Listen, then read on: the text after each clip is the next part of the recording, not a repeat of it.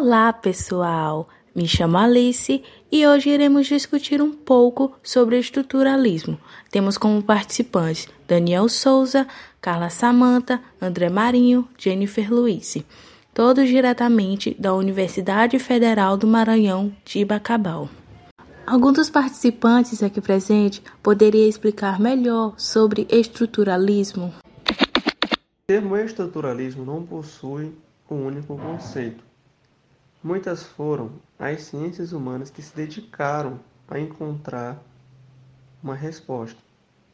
Mas foi Fernando Saussure, em seu livro Curso de Linguística Geral, que na verdade é uma reconstrução de notas redigidas por alunos de três cursos lecionados por Saussure entre os anos de 1907 e 1911, na Universidade de Genebra, localizada na Suíça, que foi organizado por Charles Bailey e Albert Secheray. É no curso publicado em 1916 por esses alunos, três anos após a morte de Saussure, que se encontram os conceitos fundamentais do modelo teórico estruturalista, modelo esses que foram fundamentais, que deram vida a essa temática. Pois para Saussure, a língua é um sistema, uma estrutura, e o estruturalismo surgiu com o intuito de analisar, de observar mais detalhadamente como o sistema se estrutura, ou melhor dizendo, as línguas. A contribuição de Fernando Saussure para a compreensão do termo estruturalismo foi importante, foi fundamental pois naquela época muitas eram as pessoas e as linhas de pensamentos que não conseguiram encontrar uma forma, um modelo do que realmente era o estoleísmo. Isso se conseguiu. Através de Saussure, temos uma noção, temos um, um conceito do que significa estruturalismo.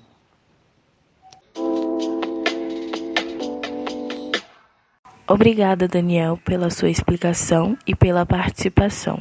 Dentro do estruturalismo existe a língua e a fala, certo?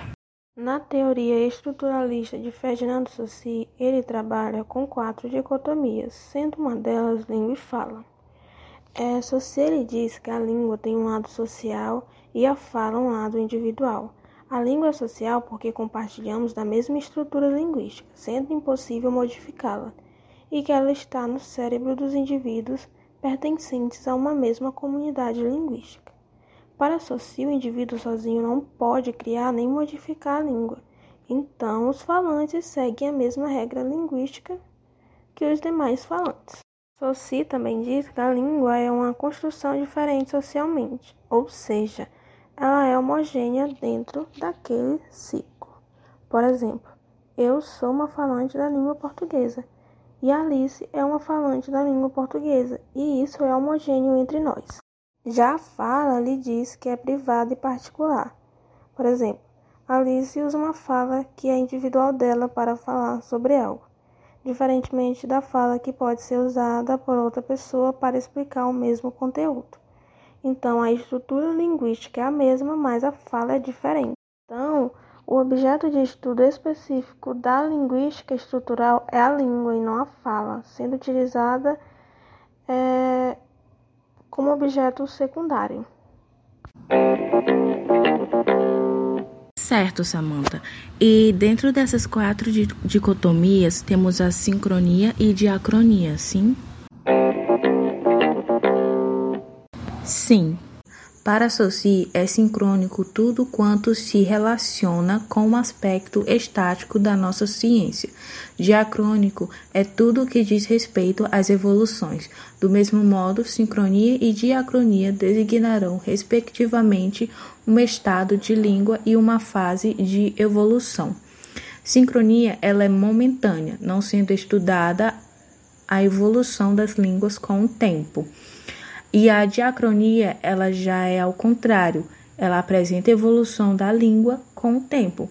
Exemplos: temos o pane, o PAN e o pão, que falamos hoje. O pane vem do latim, assim passando para pãe e pãe passando para pão. E assim temos uma evolução. E dentro dessa linha de estruturalismo, existe algum outro tópico a ser abordado? Bom, no estruturalismo também estão ligados os signos linguísticos. Uma vez que a língua é compreendida, representa um conjunto de elementos solidários. Só se afirma que a língua é um sistema de signos, e signo é, portanto, a unidade constituinte do sistema linguístico elementos representativos que nos traz dois aspectos, que são eles significado e significante. O significante consiste em fonemas, onde produzimos para que possamos expressar nossas ideias. De acordo com Saussure, a língua é psíquica, um conjunto de indivíduos procedentes a uma mesma comunidade linguística. Significado o significado também é chamado de conceito, que é atribuído ao significante, como comunicação verbal. Esses dois aspectos estão relacionados a algo que já temos gravado em nossa memória. Ao transmitir uma palavra, já pensamos no significado dela, se tratando de algo ou objeto. Infelizmente, estamos quase encerrando, mas antes temos outro assunto que será abordado pela nossa participante, Jennifer Luiz. Bom, vou falar um pouco sobre as relações sintagmáticas e sobre as relações paradigmáticas. Nas relações sintagmas, há uma, há uma distribuição linear do, das unidades na estrutura sintática que e essa relação ocorre quando há uma quando um termo só adquire seu valor porque se opõe ao que precede ou ao que segue ou a ambos.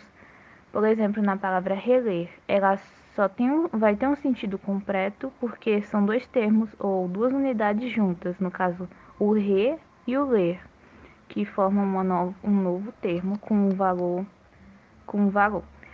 Nas relações paradigmáticas ou associativas, a associação ela é feita por pelo cérebro. No caso, poderia falar uma palavra e a pessoa rapidamente associar a outra. No caso, poderia tem vários tipos de associações que podem ser feitas. Um exemplo legal é do livreiro, por exemplo. Se eu falo livreiro para uma pessoa, a pessoa pode logo pensar em livro, em livraria, em algo assim relacionado ao radical, que no caso seria uma, uma associação ao radical. Ou então usando a mesma palavra, livreiro. No caso, a pessoa poderia associar o finalzinho, que seria o eiro. Aí poderia ser livreiro, leiteiro, sapateiro. Aí a pessoa faz aquela associaçãozinha com base no som, que seria no sufixo, na verdade, que seria aquele eiro. Aí é uma relação a associação ao sufixo. Essas são as definições mais, assim, são uma, uma definição resumida do que cada uma delas são. No caso das, do sintagma, que no sintagma ele pode ser de dois tipos, que é o sintagma nominal, na verdade é o sintagma nominal e o sintagma verbal. O sintagma nominal, ele é a parte que não tem verbo, é como se você pegasse uma frase, no caso, o menino gosta de bolo. Aí você separa assim, o menino, que seria a parte é, nominal, porque não tem um verbo. E o gosto de bolo ficaria mais com a parte do sintagma verbal, porque tem um verbo gostar, ou gosta, no caso. Bom, além das relações separadas, tanto sintagmáticas como paradigmáticas, ainda pode haver em uma frase as duas relações. Por exemplo, a gostaria de, de comprar uma fazenda. Nessa frase, as duas relações, tanto a sintagmática como a paradigmática.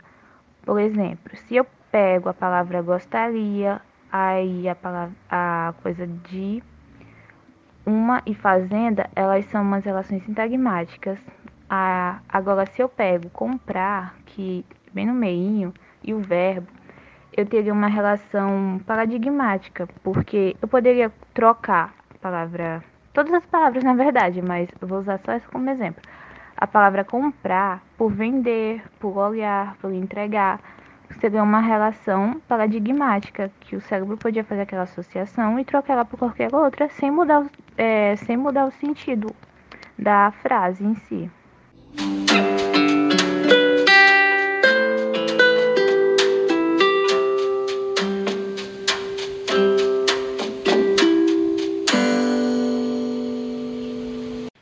Encerramos o nosso podcast por aqui. Espero que tenham gostado e entendido sobre o assunto. Tenham uma ótima semana e uma boa tarde. Obrigada e até a próxima.